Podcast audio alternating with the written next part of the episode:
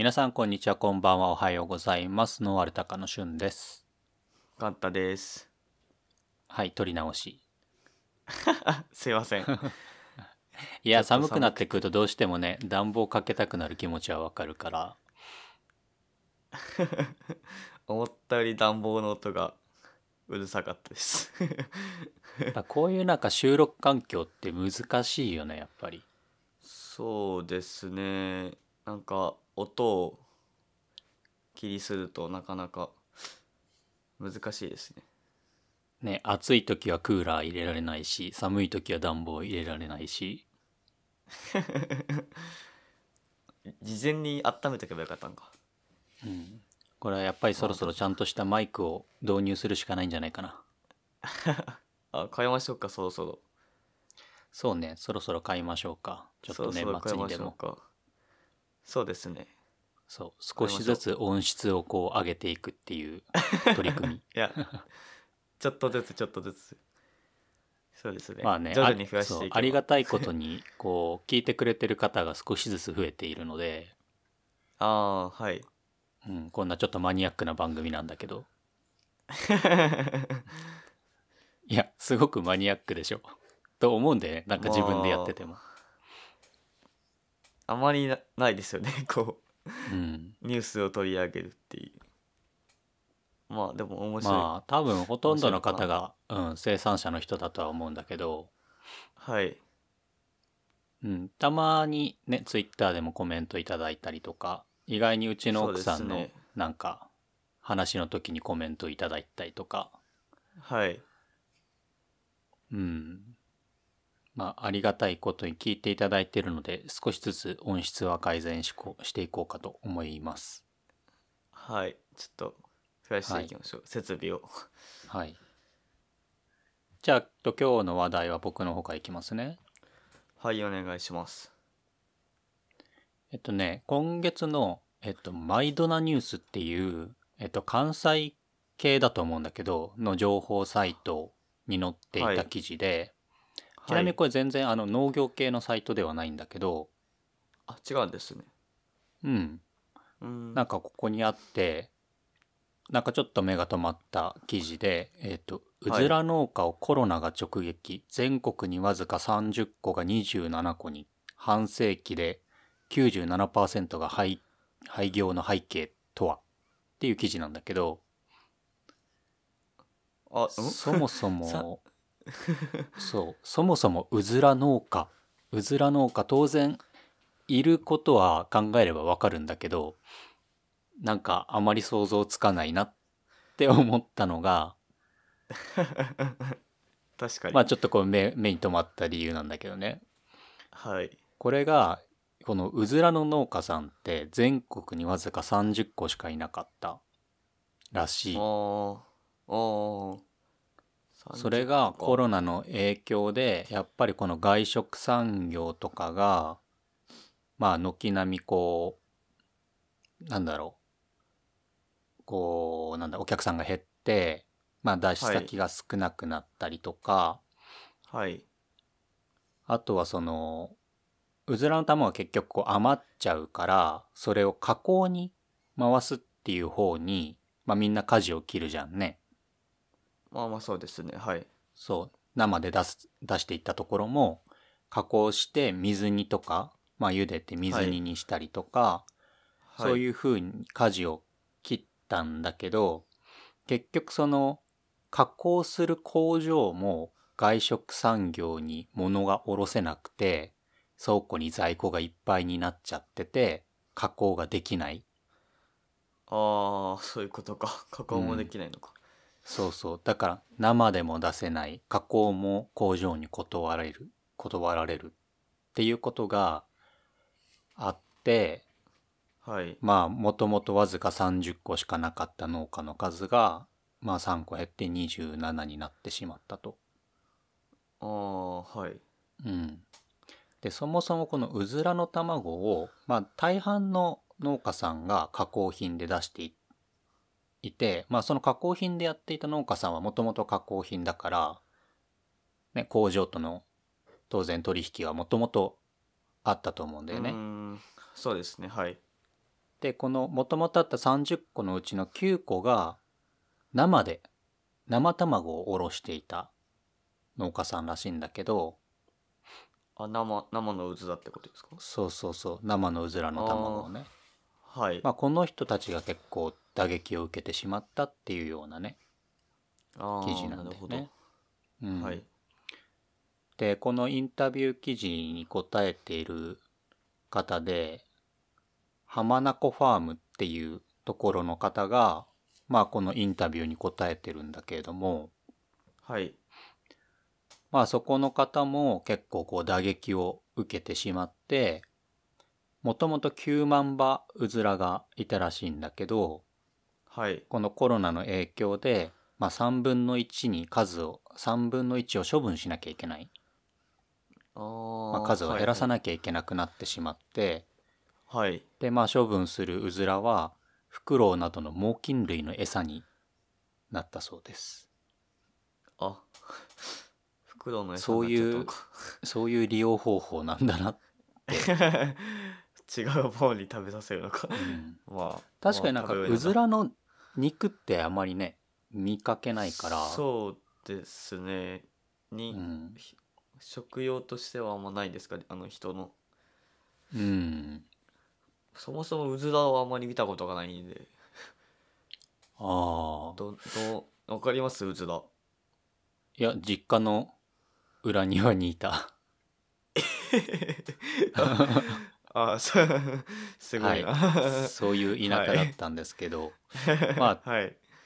でもうずら農家さんっていうのはまあこのね数も少ないから見る機会なんてないんだけど。はい。まあ当然いらっしゃって。で最盛期の、まあ、戦後復活して1975年くらいの時には、えっ、と1000個くらい農家さんがいたそうです。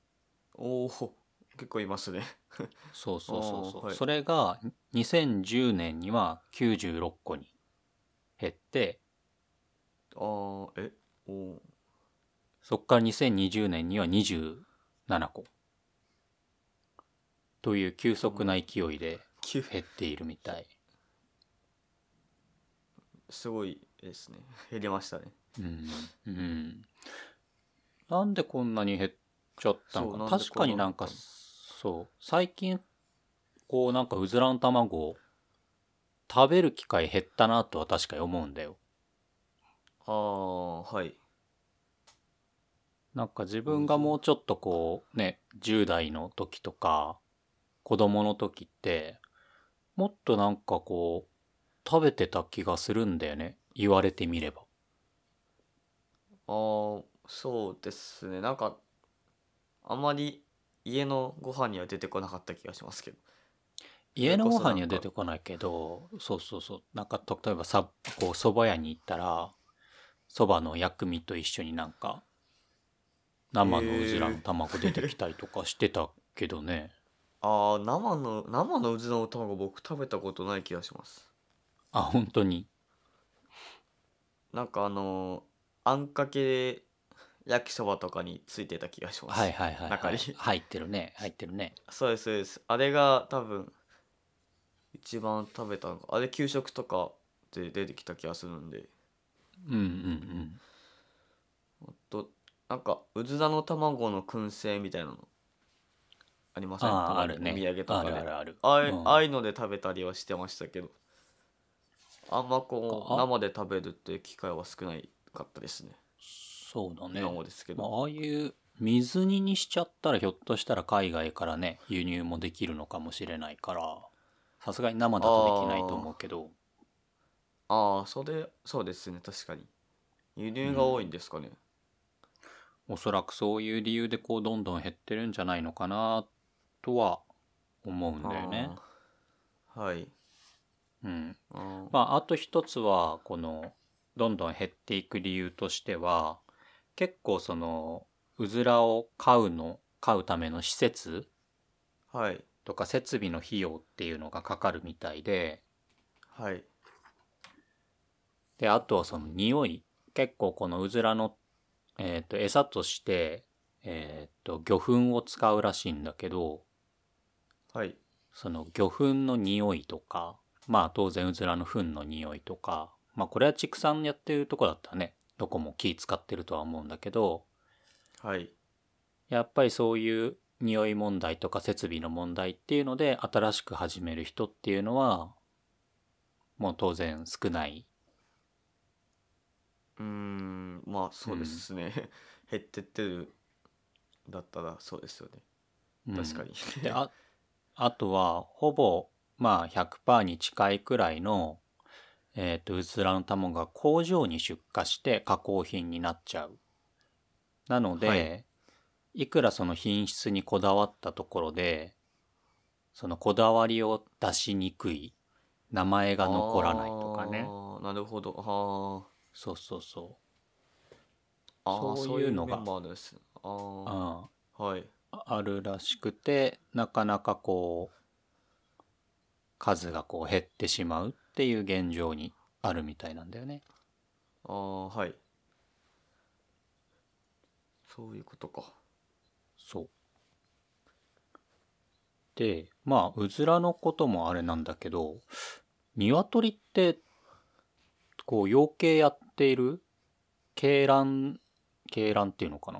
まあ鶏卵か。ああはい採卵系、まあ卵を取るための鶏をやってる農家さんってどれくらいの数いるのかなってちょっと調べてみたんだけど、はい。えっと、農林水産省の平成31年の統計のデータで、えっと、卵用の鶏採卵系の農家さんの数が2120個あります。でこれはなんかまあそう少し減ってきてはいるんだけどまあほぼ横ばいくらいな感じなのかなここ数年は。ああはい。でまあ2,000個くらいいるんだけど何羽くらい合計で飼われてると思います？へえやってください。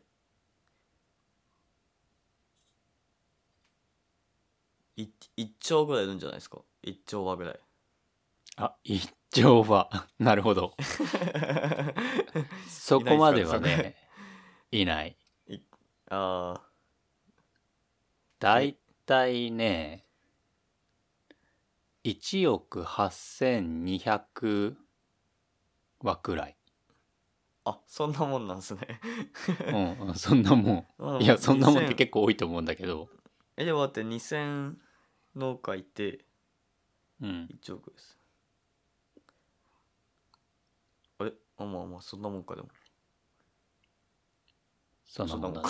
そんなもんか そんなもんですね。そう。大体1個あたりえっ、と6万6900羽くらい。えっ、とこれさっき1億8000って言ったけど1億はい。8000の中に、あの種鳥ああはい。うん、とか、あとは6ヶ月未満の、えーっと、まだ若いメスとか、そういうのも含まれているので、い、わゆるこの卵を産むのに適した、えーっと、6ヶ月以上の数で言うと、えーっと、1億4100万羽くらいいるんだよね。ああはいで、これを個数で割ると、だいたい、えーっと、1農家あたり6万6900羽ぐらい飼ってる計算になります。これはあれですかね？卵だけですかね？これは採卵系なので卵だけ。であそう。で、一番飼われている地域としては、関東と、あと山梨、長野を合わせた東山地方になります。そう。もう東山って初めて聞いたんだけどさ初めてで。すねこれ初めて聞いたいや、まあね甲、子園よくよく考え、そう。よくよく考えたら、東海に含めるのは海ないし、ああなんかそうですね違和感はあるのかなと思ったんだけど、なんで山梨、長野の、そう、2県だけ合わせて東山っていうらしい。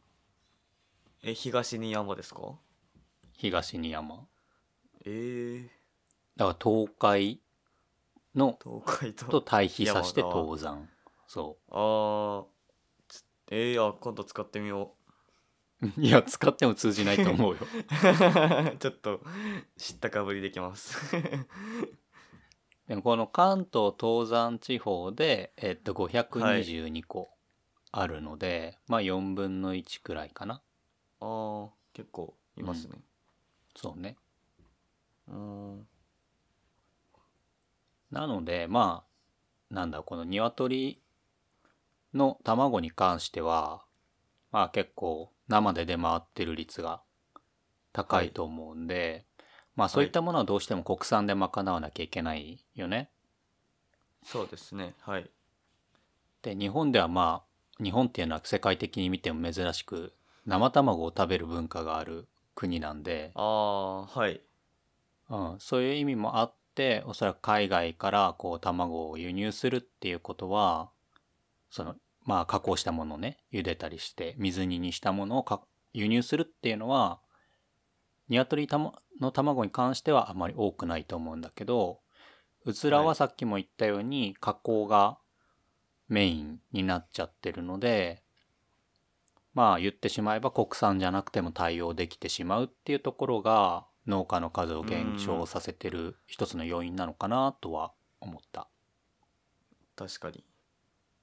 そうですね、うん。加工できるなら海外でもいいっちゃいいですもんね。う。ん、うん。で今話したのが採卵系の農家の数なんだけどはい。あのブロイラーっているじゃん。ブロイラー？えわかんないです。えブロイラー知らない？ブロイラー知らないです。俺ねあブロイラー知らないってさも自分が知ってるかのような今驚きを示したけど あの改めて今回調べて自分が間違っていることに気づいてあ俺ブロイラーってあの卵を産むためのあの白い鶏いるじゃん。あはい。よくこうゲージで飼われている。ああはい。よく動物愛護団体にすごく非難される。写真に出てくる。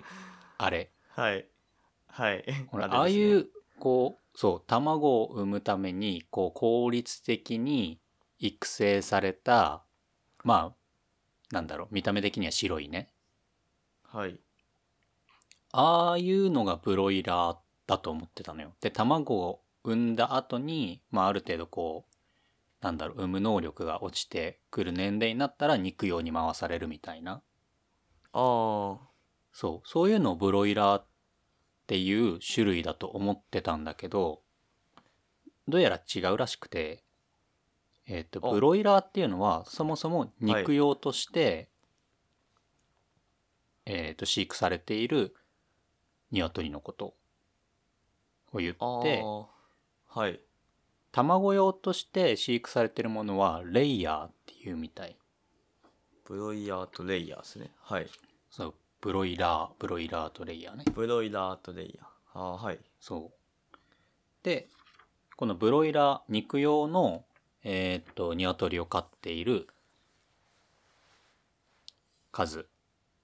いわゆるこの、なんだろう、平飼いではなくて、こう効率的に飼っていうる。んはいうん。鶏の数、まあ鶏の数というか、そういう農家さんの数っていうのは2250個あります。はいああはいなのでほぼその採卵系の数と、まあ、同じくらいのブロイラーの農家さんがいる。そうそうそうそう。はいで数的にはえっ、と1億3800万羽くらい飼われてるんでまあ1農家あたりで言うと6万1400羽くらいになるんでまあほぼほぼ採卵系と同じくらいほぼ一緒ですねうん。ああで、まあ全国的みたいなこれに加えて、あの、地鶏とかね。ああはい自撮り？ああそうか。自撮り入ってないか。そう。まあ自撮りってさ、なんだろう。言ってしまえばこう質を上げることを目的としてるから。ああはい。そうそう。効率的に買うとかではなくて、はい。ああ、うん、だからこのブロイラーとはまたそう別のくくりになってるんだよね。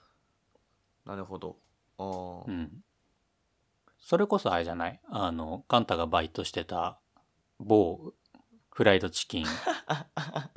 はブロイラーでしょ、ブロイラーです。でもあれもあれです、あれは国産ですか？国産の直営農場で作ってますか？そうそう。だからそういうところが多分ね契約農家ってことだよね。あおそらくね。ーそうですね。じゃあ相当量そこは買ってんだろうな。相当だろうねそうですね。そんな感じでまあああの鶏の数っていうのはそこまでこうここ数年は減少はしてない鶏の農家さんの数っていうのはね。あはい。ただうずらの農家さんはやっぱりここ数ここ10年くらいでもガクッと減ったしこうのん。半世紀で見るとものすごい数が97%くらいは減っていてかつ今年になってコロナの影響で1年で3個減ってしまうっていう状況だからうんそうやって見るとコロナの影響っていうのはすごくこの畜産業界にも影響を与えたんだなっていうのを改めて感じた記事だったんだよね。なんかうずらってあんまり家庭で食べるイメージないじゃないですか。家庭では食べないね。何回かは買ったことはあるけどそうなんかあわかんないですけど僕買ったことないでうんうん。あれなんですけどなんかコロナの影響でそのスーパーとか直売所とかはすごい逆になってんですか？す巣ごもり需要っていうんですかね。はいはいはいはい。で売り上げが伸びてそういうとこに卸してる農家,、まあ、農家さんとかは、まあ、そんなに影響は少なかったのかなとは思うんですけどそれこそうずらとかまあそのお店に外食産業に出す。うん。のがメインになってるのだったら確かにすごい影響を受けるのかなとは。うん。なんか思いました。まあだからカンタが言うようにそのね巣ごもり需要でスーパーで購入される量っていうのは増えたと思うんだけど、そもそもはい。買ううずらの卵を家庭で使うっていう人は多くないと思うのやっぱり。うーん。うん、だからほとんどのその、うずら農家としての客先っていうのは外食産業だったと思うんだよね。そうですね。うん、だからそこが大きな打撃を受けてしまうとまあそのうずら農家だけじゃないけれどもそういう外食産業をお客さんとしていた生産者っていうのは今年はすごく苦しいだろうね。うーん。そうですね。苦しいと思いますよ多分。うん、やっぱり大体そういうところってさ作ってる量が多いから生産している量がね多かったりとかまとまった量を作ってるから急にそういう出し先がなくなると他に触れないっていうのはあると思うんだよね。ああそうですね確かにそうそうそう。例えばなんか直売所をメインで出している少量多品目の方とか、まあ当然そのお客さんが急にいなくなったりすると困りはすると思うんだけど、はい量がね、ある程度こう、なんだろう。この直売所にはこれくらい出してとか分散させられていたら、うーん一つがなくなったとしても他にね振ったりとか他の売り先を探したりとかっていうのはまだできると思うのよ。そうですね。そうですね、うん。確かに。だそういった意味でやっぱりそのなんだろう。まあこれは農家だけじゃないんだけども取引先っていうのはある程度やっぱりこう分散させておかなきゃいけないなと改めて思うんだよね。確かに。うん、思いましたね。確かにやっぱり思いましたそれは。そう。一つとか二つとかの売り先がさ自分の全体の売り上げの8割を占めちゃってるとかさそうなるうん。とそこがもう傾いちゃった瞬間自分も傾くからうん。やっぱなんかリスク分散の目的でもうん。売り先はまあ何パターンか持っといた方がうん。うん。まあこういう時には助かるのかなと思いますね。結構あれだよね。投資でもそうじゃん、そうですね。うん、分散投資してさ。分散とうん。そうですね。分散投資して。うん。業界を変えるみたいな。そう日本株とか米国株ばっかりにこう突っ込むんじゃなくてちゃんとポートフォリオを書いてね債 やるようにするっていうのはそうそう。金金とかに分散させるの？でも結局考え方は一緒だと思うんだよね。そのリスクを分散させるっていうところではい。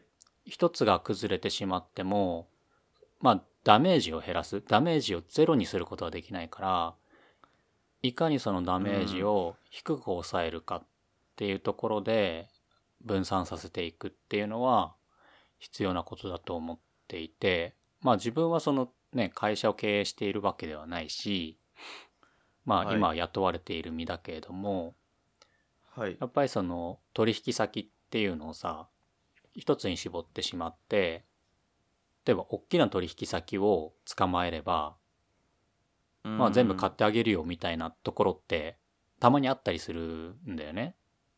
ああはい。そう。だからそういうところってその時は買ってもらえるから当然売り上げは上がるしで例えばそれが大手のスーパーだったりするとすごいなんか安心感が生まれちゃうと思うんだけど、そうですね確かに。うん、でもその売りなんだ取引先も当然企業だからこういうコロナみたいな不測の事態になってしまうとなんだろうね方針をこう急に変えるってことは当然あるからそうなった時にうんそのダメージを100%受けてしまうともう立ち行かなくなっちゃうのでそうですねそうですね、んまあそうです。ちょっと手間かもしれないですけど何個か持っといた方が。うん、いい気がしますね。だから最近はこうね自分たちでこう独自に販売先をこう開拓するみたいな JA だけに頼るんじゃなくてうん。はい。なある意味さその JA とか市場に卸してる農家さんってその売り先のリスクを自分たちが負ってるんじゃなくてね仲卸とかそういうなんだろう中間に入っている業者がそのリスクを負ってるうん。わけじゃん？そうですね。そう。ね。だからそこを考える必要はなかったと思うんだけどその代わり中間に入ってるからがっつり持ってかれるじゃんね、うん。手数料が。うん。だからそのなんだろう販売先に対してのリスクを負う代わりにその中間を省ける分売り上げを上げれるから中間を省くっていう選択は当然あっていいと思うしむしろそういうふうにしてった方がどんどんその農業のビジネスとしては活発になっていくのかなと思うんだけどただそうなった時にやっぱり考えなきゃいけないのが、こういうリスク分散だったりとかどういう売り先にどれくらい販売するとかねそういう戦略的な部分っていうのは必要になるのかなっていうふうになんかこのコロナを見ててすごく感じるよね。そうですね。なんか結構あ今まで分からなかったことがまあ社会的に出てきたんで。うん、あのそれこそ外食産業はまあ落ちちゃったけどそれこそスーパーとかあとまあ EC サイトとか。うんうん。それこそ EC サイトとかは、まあ、今回でだいぶ伸びたなとは思うんで。そうだね。なんかできればその、まあ、3パターンとは言わず何パターンもいろんな売り先を持つのを持たないといけないのかなとは、うん、うん改めて認識しましたね。そうね。だからその EC であったとしても、なんかその EC の出し先を一つに絞ってしまうのはうんうん。なんか怖いなって個人的には思うんだよね。だからポケマルとか食べチョクとか楽天とかまあいろんな EC のビジネスで農業を扱っている農産物を扱っている業態ってあると思うんだけどはい今はもうガンガン伸びてるからさイケイケだと思うんだけど 今どうなるかは分からないじゃん。そうですねっていう時にある意味そのそうポケマル一本でガーンとやっていてじゃあその潰れないにしてもなんかポケマルのそのシステムがダウンするとかね。うん。全然あり得ることだと思うのよ。そうなんですね。そうですそうそうそう。そうなった時にやっぱり農産物で保管が効かないものだったりするとううん。まあ当然その例えばサーバーが落ちたとかねそういうことがはい。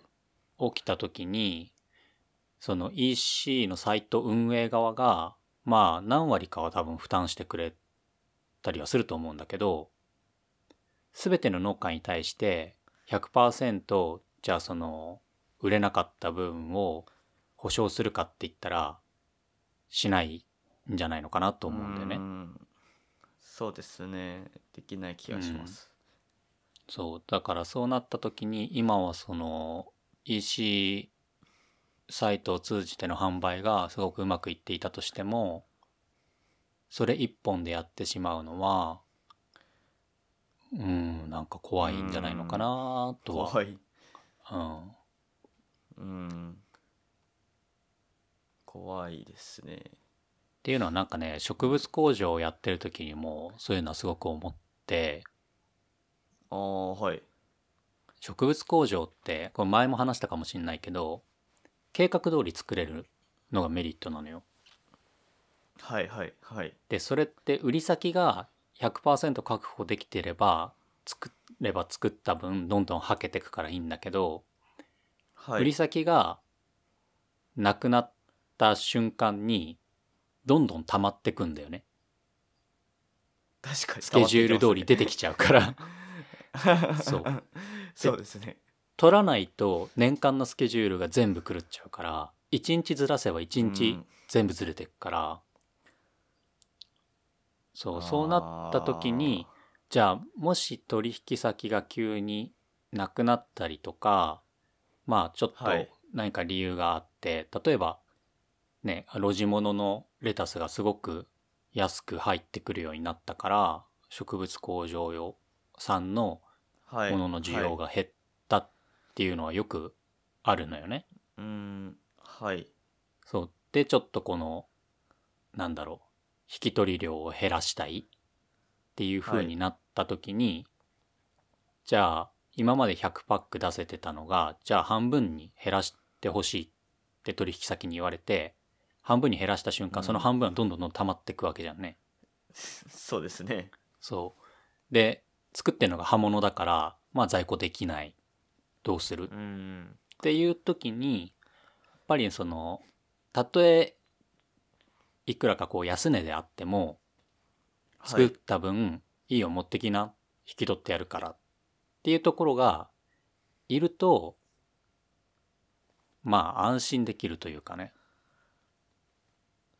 そうですね、そういうふうになんか対応してくれる業者さんはうん。大事ですね。しなんかそそこに結構信頼関係的なとこはあると思うんで。うんうん。そのまあその納品する時も毎回漏れがないようにとかうん。普段の対応も結構大事なのかなとは思いますね。まあでもただこの時にじゃあ安値って出す出せるけどじゃあいくらまでだったら自分たちは出していいのかっていうところもやっぱり考えとかなきゃいけなくて。ああそうですね。どんどんマイナスになっちゃそううそうそう。半値でいいんだったら引き取るよ。って言われた時にじゃあうちがその半値でね出してうん。それで自分たちがその利益に見合うのかっていうのはやっぱり抑えとかなきゃいけないのかなと思うんだよね。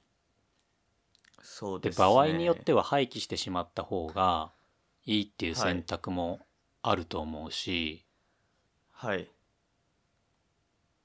うん、そううん。確かに。そのそう。そっか。難しいんだよ。難しいですね。そう。難しいですね。ただ廃棄するとやっぱり作っている人たち、まあ、従業員だったりとか パートさんとかのモチベーションっていうのは結構下がっちゃうんだよね。まあそうですよね。そう。自分たちが作ったものがただ捨てられるって。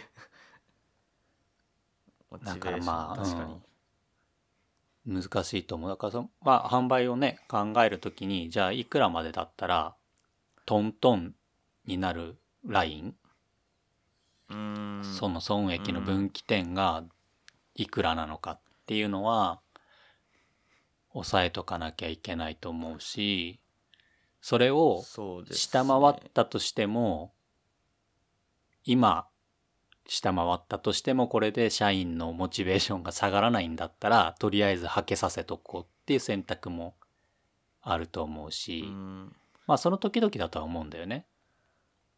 そうですね。うん、ただずそう。うんただそれがどこがその損益の分岐点なのかをきちんと抑えた上での経営判断であればうんまあ仕方ないのかなと思うんだけど。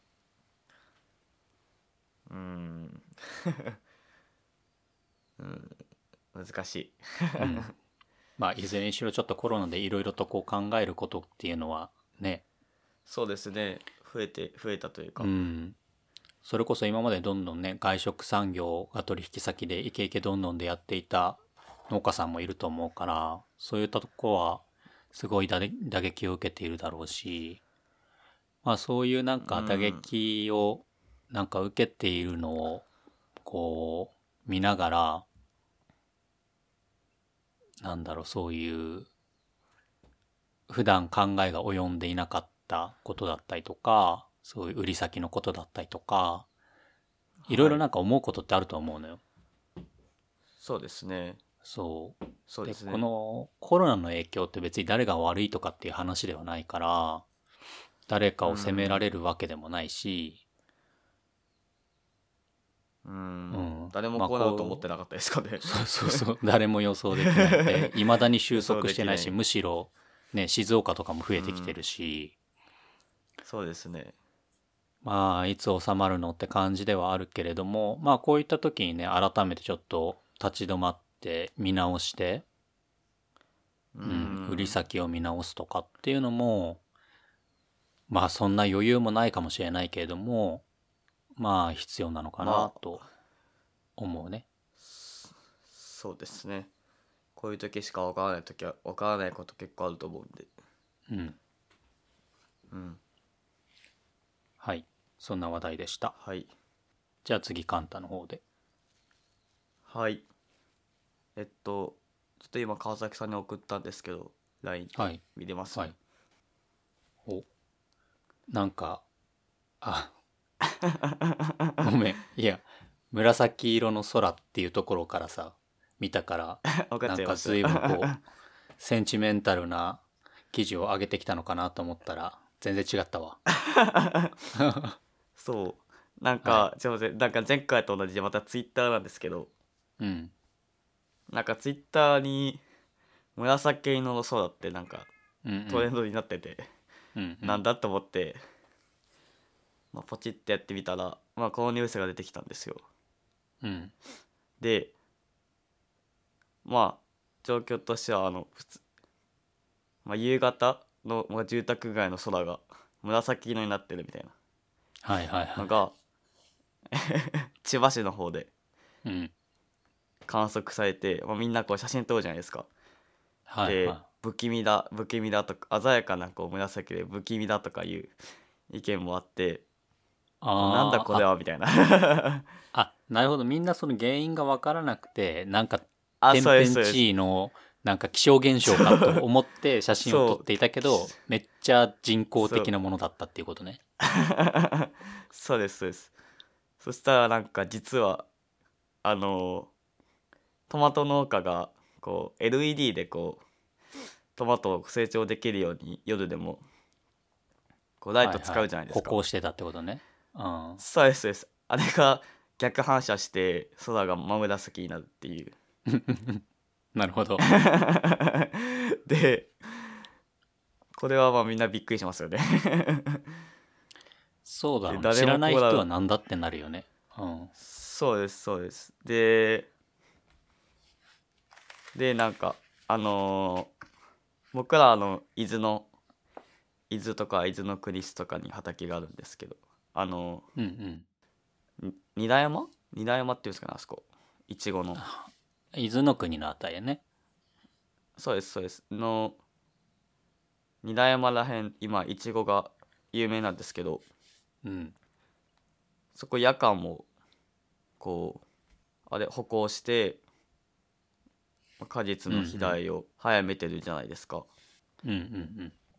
でなんか僕全然その光光のこう光で栽培をするっていうのが全然分からなかったんでちょっと調べてみたんですけどそしたらなんかうん、これ、えっと、9月のき、うん9月の記事なんですけどこれはマイナミ同業ですねで植物工場でこうんうん。う香料を補う LED 照明で、まあ、これトマトなんですけどトマトの収量とか品質が向上するっていうのがあってで、まあ、植物工場って、うん。まあ、川崎さん専門だったんで分かると思うんですけど、まあ、完全な植物工場うん。人工の光でやるやつと自然光型の植物工場、まあ、太陽光を取り入れてこう野菜を生産するパターンがあると思うんですけど。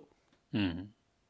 でまあ自然光はあの温度とか、まあ、水分量とか、まあ、赤量あ、まあ、二酸二酸化炭素とかをこう制御してこう光はもう自然の太陽光でやるみたいな栽培方法だと思うんですけど。うんうん。ただこれってあの梅雨の梅雨とか梅雨とか、まあ、雨や曇りが続くとまあ香料が減って水量とか品質が低下してしまうみたいなうんうんことが起きると思うんですよ。で、まあ、それをまあ改善しようということであの、まあ、東京大学の方で研究をしていてこうトマトを周年栽培する時のこう自然光型の植物工場でうん。LED を導入してみようっていう、まあそれで歩行によってまあどんぐらい収穫量とか品質が向上できるかっていうのを、まあ、改めて研究をしてみたっていううんうんうん。感じで。でまあその常に LED をずっと当てるっていうのは逆にこう真夏とか光がたまあ太陽光がその降り注ぐ地域とかだと、まあ逆にその光がストレスになって、まあ、トマトの場合は悪影響になってしまうみたいな。うん。なんでその曇りの日とか梅雨の日だけ梅雨の時に光が不足してる時だけまあ歩行してあげて、まあ、実際どんぐらいそれで効果があるのかっていうのがまあ具体的な研究内容なんですけど。うんで今回はその、まあ、研究なんでこう遮光をして、まあ、自分たちで曇り、まあ、光が不足している状況を作り出してでかつこう密植されたトマト。うんうんでまあ実際に研究をしてみたと。うんうん。いうことででこうで研究結果的には遮光してこう光が減少した。あこうなんか3パターン用意したんですけどうんうん。光が、えっと、何も、えっと、遮光したパターンと遮光して光を当てたパターン。でこれは、あれですね。くでもう一パターンは遮光しないで光を当てたパターン。うん。でまあこう遮光によってこう光が減少しして、まあ、収量が減った分そう LED 歩行をするとその普通の遮光していないパターンと収量が同じになるっていう。うんうんうん。まあなんで遮光して効果が得られたっていう 研究結果があ遮光じゃない歩行して。うんうん。まああと歩行あの収穫量とかは効果があるという研究結果になって。歩行しえっと歩行をしないで太陽光のみで普通に栽培したものと遮光をしてプラス歩行をしたものが同じくらいの量が取れたってことかな？そうですそうです。で遮光をしないで歩行だけしたものは別に変わらなかったってこと？そうですそうです。無処理区ですね。あ無処理区は遮光も歩行もしないってことでしょ？そうですそうです。あ遮光も歩行もしてない遮光のみした遮光と歩行をしたっていう3区ってことよね？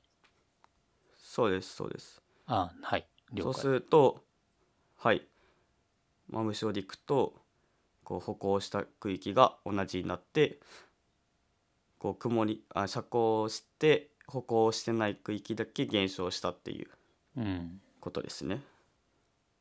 でただずそのずっとライトを歩行しているとコストがすごいと思うんですよ。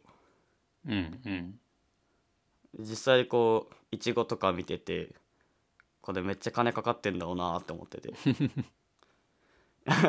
ちょっとこれで利益出せんのかな？みたいな多分ねそのねトマトとかの場合だとその光合成量をその果実の収穫に必要な光合成量を、えー、と満たすため満たしたりとか上げたりするための歩行だと思うんだよね生産量を増加させるため。で例えばその、うん沖縄にいた時よく菊菊ってすごい沖縄で作ってんのよ。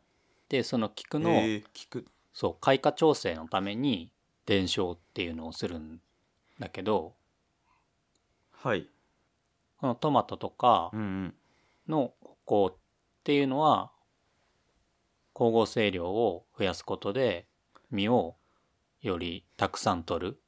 で今言ったように密植させるとどうしてもこう葉っぱ同士が相互にこう影を作ってしまってその木全体としての光合成量っていうのは落ちるから結局その密植してもね植えれば植えた分その収量が上がるかって言ったら上がらないんだよね。うんでそういったところに例えばその木と木の間に LED のランプをバーッと並べて歩行をすることで普段はこの影になってしまっている葉っぱにも光が当たって光合成をすると。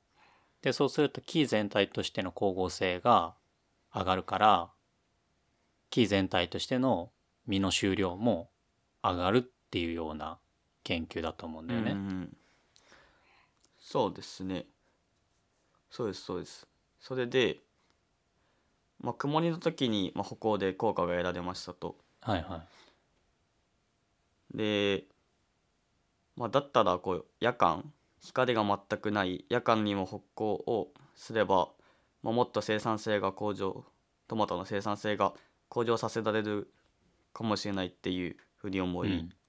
その夜間の歩行の試験もしてみたらしくて。はいはい。で、まあ、その試験はまあその日照が普段豊富な夏と逆にこう不足する冬の、えっと、昼間、えっと、午前4時から午後4時。うんうん。と夜間。夜間の、まあ、午後10時から午前10時、まあ、夜中ですね。うん。の、えっと、歩行を行ってみてこう、まあ、トマトの収穫量とあと品質、まあ、糖度とかビタミン C 濃度とかの、まあ、研究をして比較をしてみましたと。うん。でそうすると、まあ、工場が、まあ、普段多い夏の昼間の歩行はやっぱあんまり効果がなかったらしくて。うん。まあそうですよね。逆にこう夏の夜間とか、まあ、冬の昼間うん。と夜間冬は昼間と夜間ですね。の、まあ、歩行をすると、まあ、収穫量だけじゃなくてトマトの糖度とかビタミン C の濃度も高まっていることが研究結果で証明されたらしいです。なんで糖度が上がるんだろまあ単純に光合成が盛んになってううんまあ糖を貯めてるっていう糖こを糖も貯めてるんじゃないですかね。とかうーん。うーん。そうなんで糖あそうビタミン C も上がるってなってて。まああのビタミン C とかって二次代謝物になると思うんだけど要はその光合成作られたものをその単純に貯めてるんだったら糖として貯められてるけどそこからさらに代謝でいろんなものが作られていくから、そういう二次代謝産物としてできているものとして、光合成が高まって、えっ、と、糖が溜まればそういったものが増えるっていうのはわかるけどね。そんな都合よくいくかね。って思っちゃうんだよね。まあそうそれでそうただこうねはい歩行するだけじゃやっぱ意味がないらしくてうんうん。その最適な条件を、まあ、整えるから整えるから歩行をする意味があるうんうん。らしくて、うん。で、まあ、特にこう注意が必要なのが二酸化炭素はいはい。らしく、まあ、光合成って二酸化炭素ないとしないじゃないですか。なんで結構二酸化炭素をもう行っていない農家さんって多いらしくてああ、まあ、まあ実際にしないだろうね。そうじ実際に僕も大学校の時トマト作ってたんですけどうん二。酸化炭素やってなかったんでうんうん。で、まあ、そこは、まあ、そもそも二酸化炭素の設備がなかったんですけど。うんうんまあ液肥と遮光とかはできてるんですけどね。あと温度管理とかは。やっぱうん。うん。そんななんか爆発的に収量とか品質が良くなる。うん。ってことはなくて。うんうん。あまり普通のハウスと変わりないみたいな感じだったんですけど。ただね。やっぱそのあの、まあ、大学校の近くの農家さんとかもよく見学行ってたんですけどうん。そこはそこはキュウリだっけな？キュウリやっててあトマトもやってたんですけどうん。やっぱ二酸化炭素ガンガンまあもちろん管理してですけど出してたんで、すごい綺麗なキュウリとトマトがあって す 全部まっすぐなんですよキュウリがキュウリがまっすぐな理由と二酸化炭素って関係あんのかあなんかでもあるらしいです。なあそうなんもちろん他にも用意もいっぱいあるんですけど、うん、そのまあ木が正常に栽培健康的であれ栽ばってこ培できるとそうですそうです。うん。健康的であればやっぱまっすぐになる、まあ、あれ結局ストレスで曲がってるんで。はいはいはなんでまあなんでその光するだけじゃやっぱ意味がないですと。歩行するだけだと、うんうんああと二酸化炭素とか、まあ、まあ肥料とかですよね。あと温度とか。もしっかり管理するからこそ歩行にする意味があると。うん。であとその、まあ、歩行って結局光が不足するからうん。やるわけでまあその何ていうんですかね。植物工場とは密食になりやすいって書いてあるんですけどそう,、なんですか？うん。あまあぎゅうぎゅうに植えてるよね、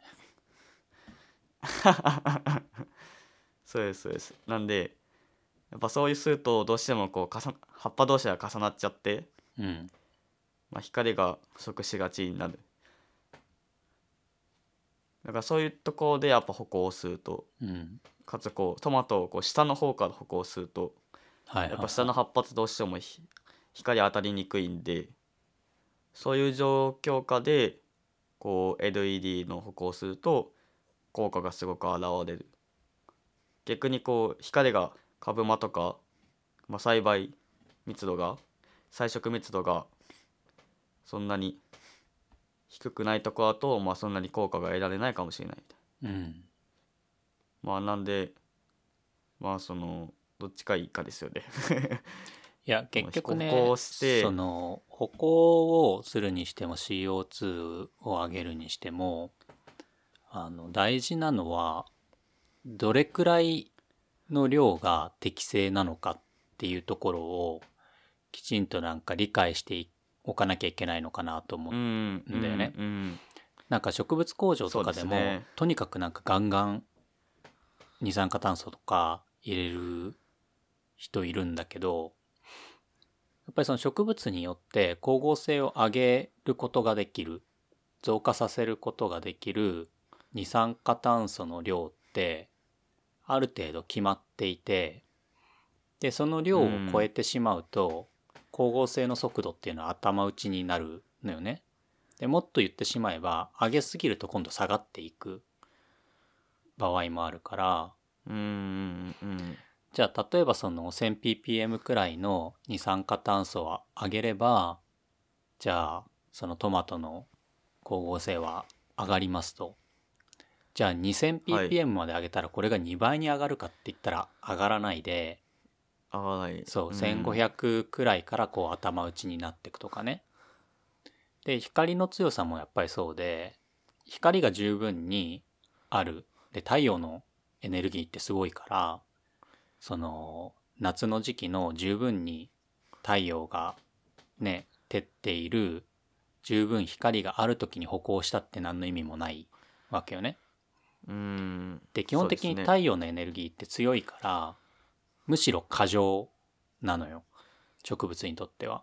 でその過剰なエネルギーをあそうストレスにならないような気候っていうのも植物の中にはあるんだけどそもそも過剰なのに、そこに無理に歩行したって単なるストレスだからー そうですね。うん。だからそれはさっきカンタが紹介したように例えばその日が落ちてからの1時間とか2時間ねプラスで歩行するとか、うん。日が出る前の1時間とか2時間とか歩行をしだすっていうのはまあ効果があるのかなとは思うんだけど日がガンガンに照ってる日中にじゃあ下から手出すかってやっても意味はないなとはうね。うん思う。あでやっぱりその光を歩行をするっていうのプラス、歩行をすれば光合成速度は上がるんだけどそこで結局二酸化炭素の量が少なかったらそれが制限要因になっちゃって光合成が思うように上がらないっていうことはあるから、ま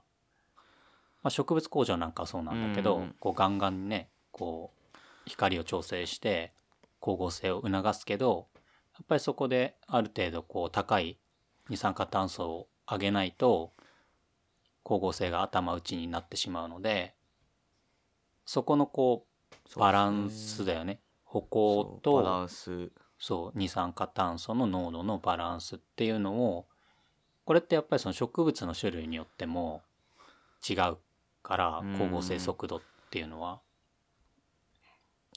そうですね、うん。その理解をしないと無駄に二酸化炭素を垂れ流したりとか無駄に電気代をかけてコストはかさむけれども収量は上がらないっていうことに陥るので、そううん。やっぱやっぱ IoT とか ICT とかうん、その辺ってやっぱ扱うのがすごい難しいっていう。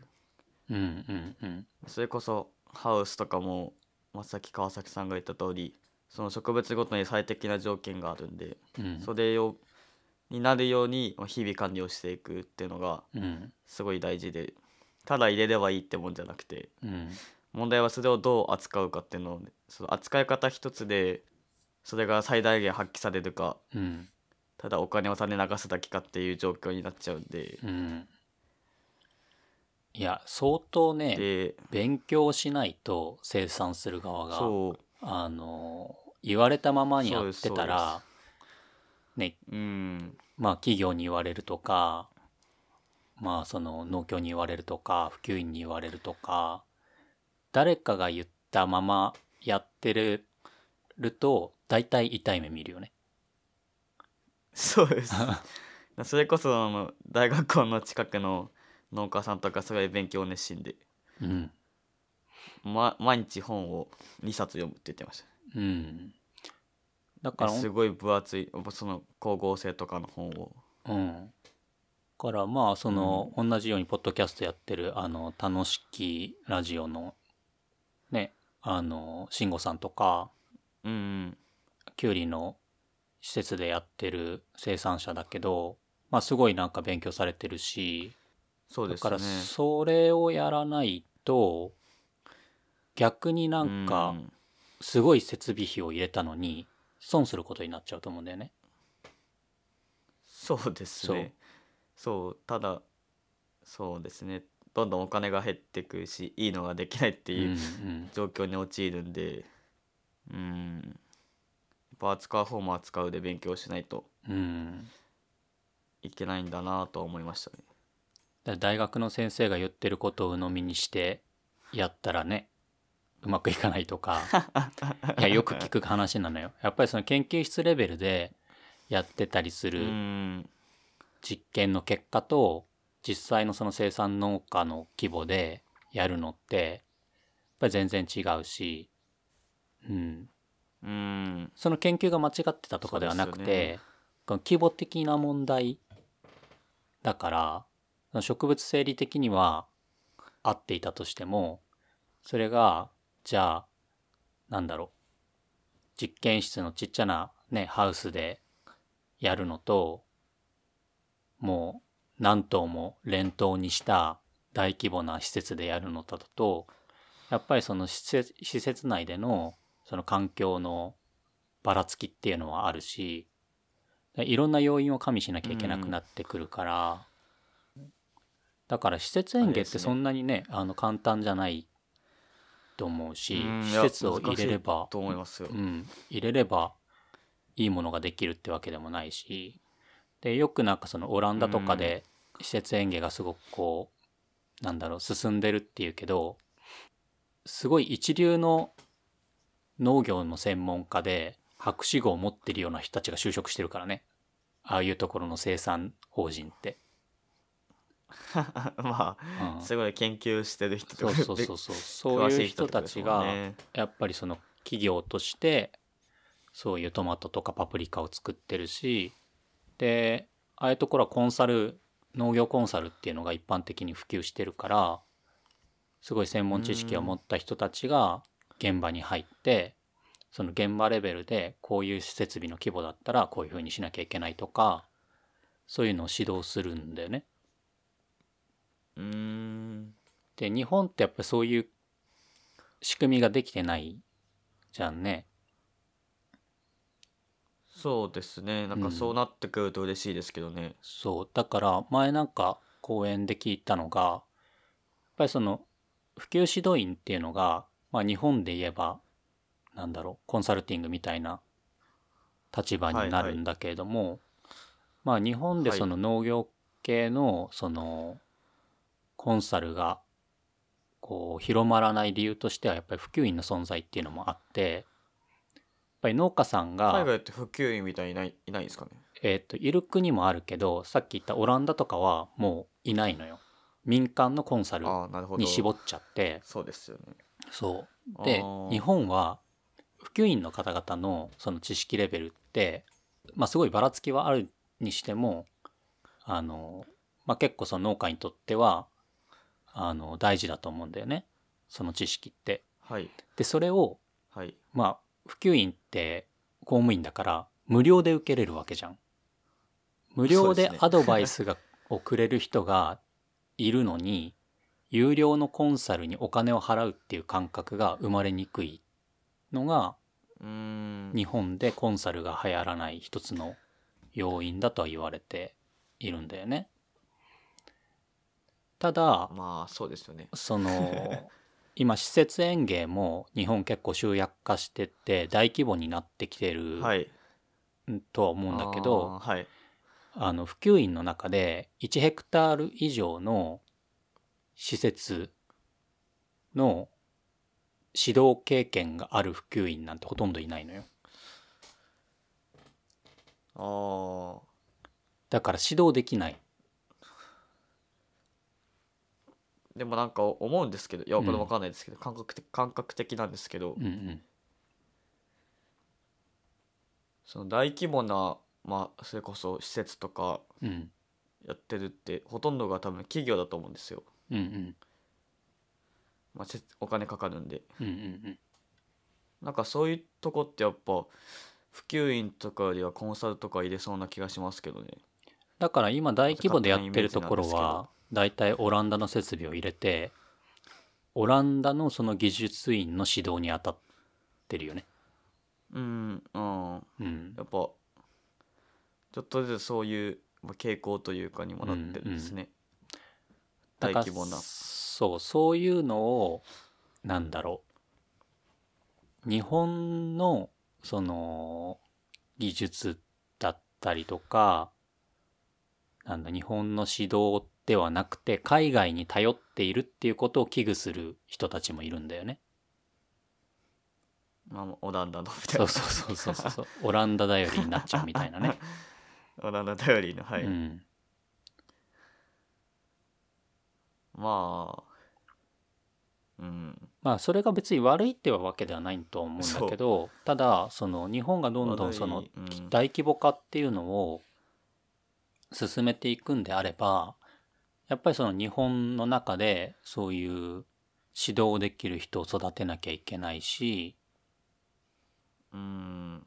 うん、で日本とねオランダではやっぱり環境が全然違うからじゃあオランダでやっている指導と同じ指導をじゃあ日本でやればいいのかって言ったらやっぱりそれも違うと思うしただその辺は当然オランダの企業の方も重々承知してるとは思うんだけど、